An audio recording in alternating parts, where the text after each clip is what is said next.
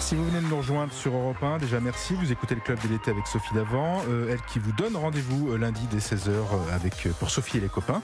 Euh, c'est l'heure du mini-club. Sans Clément Lanoux, il nous a laissé euh, ses voix d'enfants qui répondent à euh, des questions, des questions simples en apparence. Mais avec les enfants, les questions simples en apparence ne le, laissent- ne le restent pas très longtemps. Première c'est sûr. question, est-ce que tu es stressé pour la rentrée Oui, parce que euh, là, avant les vacances, et ben, je, me, je me faisais toujours gronder et tout, et, et j'aurais pas envie que, que ça recommence. Alors je stresse un peu. Toi, tu stresses ou pas pour la rentrée Euh, non, parce que euh, aussi je suis contente de retrouver mes copines. Parce que je les ai pas vues depuis toutes les vacances. Ah. Oui, parce que je change de maîtresse et ça sera un nouveau travail. Et toi Bah, parce que peut-être que j'aurais plus mes amis et euh, que ça va être triste, et voilà. Oui, parce que j'aimais bien mon ancienne maîtresse et j'ai pas envie de changer de maîtresse. En plus, l'année prochaine, là, j'ai la pire maîtresse de l'école. ça va être horrible.